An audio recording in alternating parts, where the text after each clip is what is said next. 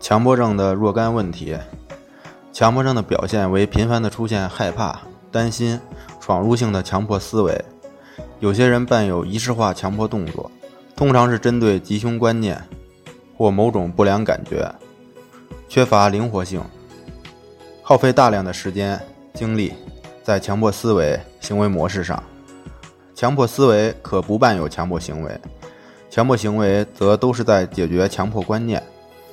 强迫症的治疗包括森田疗法、认知疗法等，关键词是担心、无法摆脱、持续出现。强迫及相关焦虑障碍者通常有两点共性：第一，涉及问题的焦虑程度明显与现实不符；第二。需要持续用思维或行为来解决问题。焦虑是这组障碍中的核心表现，但强迫观念与强迫行为较其他焦虑障碍有特征性表现，如较广泛性焦虑。强迫症状有明确的内容，较社交恐惧症，强迫者并不回避，而是始终面对。内容和面对在强迫症的运行机制上起到了作用。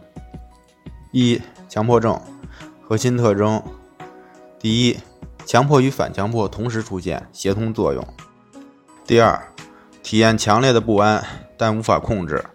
二、问题因素：第一，缺乏安全感，自我不够强大；第二，缺乏社会心理支持，过度依靠自我；第三，人格方面要求秩序，专注于自己的思维方式，忽视客观。三、治疗。第一，认知行为疗法，通过识别自动化思维，发现核心认知，进行干预，认知重建，对强迫症的治疗是一项重要的工作。因为强迫观念为应激性的，引发焦虑，强迫行为是不成熟的或神经症性应对防御方式，产生持续的心理冲突。第二，森田疗法。从对情绪的关注引向现实生活，这是森田疗法的根本。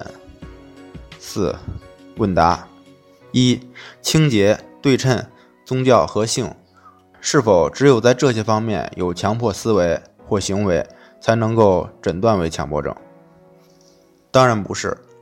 这几个问题是在强迫行为和强迫观念中的表现。强迫的症状是千变万化的，不同人的强迫的内容不同。每个人的症状也是不断变化的，但有的人也是固定某个或几个问题上，这是焦虑的流动与固着的问题。清洁是强迫洗手的表现，是担心手上有细菌不干净，影响自己或家人，所以要洗到自己一种确定的感觉。对称、宗教和性通常是涉及吉凶恐怖观念。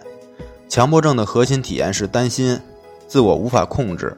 并损害工作、学习、人际交往等社会功能。二，道理我都懂，但我就是做不到。懂只是道理，还需要理解和深层次的领悟才能做到。例如，当反复洗手时，事实上是很紧张的，而紧张与放松是拮抗的关系，是无法同时存在的。要尝试放松下来，然后离开，通过事实检验，并不会有什么问题发生。这样建立新的行为模式。三、强迫症与强迫型人格障碍有什么区别？前者是在解决自己不愿承受的问题，而后者是在解决自己必须解决的问题，是痛苦与累的区别。强迫症是一种失控的状态，而强迫性人格则是要求秩序、整洁。